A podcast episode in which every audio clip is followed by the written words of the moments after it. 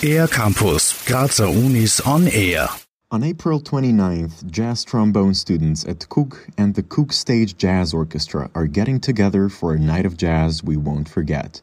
The event is organized by KUG lecturer Luis Bonilla, who is himself a world class jazz trombonist. Here's how the seven time Grammy Artist winner describes himself North American jazz artist with his hands in a lot of different cookie jars. Everything from straight ahead to bebop to avant-garde jazz to Latin jazz to uh, to salsa music to Brazilian music to funk to pop with Phil Collins. Luis Bonilla gives a lot of credit for his musical versatility to his high school teachers in California, who taught him to sharpen all of his skills and secured his love for music. At 25, he moved to New York City, the place for jazz. And so I got to New York, and lo and behold, five months later, I was playing with this gentleman named Lester Bowie. I traveled all around the world with with him, and then through meeting with him, and I was doing a lot of uh, Latin recordings, and I bought five, six hundred records worth of Latin recordings, and uh, started working with Brazilian, a lot of Brazilian music with Astrud Gilberto, and, and then spent about nineteen years with the with the Vanguard Jazz Orchestra.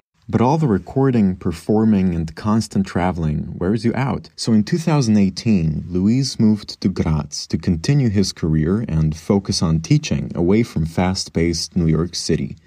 On KUG Jazz Night on April 29th, his students will have a unique chance to showcase their skills. For the first time that I have this many uh, trombone students, I'm going to collect collect all of them and uh, invite piano, bass, drums, and a guitar player and we're going to actually have a trombone ensemble, a, jazz trombone ensemble for performing. So it's kind of it's the best part of a big band you could possibly ask for. No trumpets or saxophone players. Luis tells us what happens after that. And then the uh, the KUG Stage Jazz Orchestra, which are all the usually the first and second year uh, students that have either never had big band experience or very very limited big band experience, they get together and under Sigi Feigl's direction I think they're going to be playing um, a program based on the music of Count Basie. So it'll be, as I say, a swinging night. Each of the trombone players will also get an opportunity to improvise. The ability to improvise, which makes jazz certainly um, unique in its own, and to be able to manipulate uh, melodies, harmony, and rhythm while you're while you're improvising is like a such such a challenge, but it's so gratifying, even when you come close to achieving it. You can enjoy the performance via live stream on April 29th. For more info, visit www.kug.ac.at.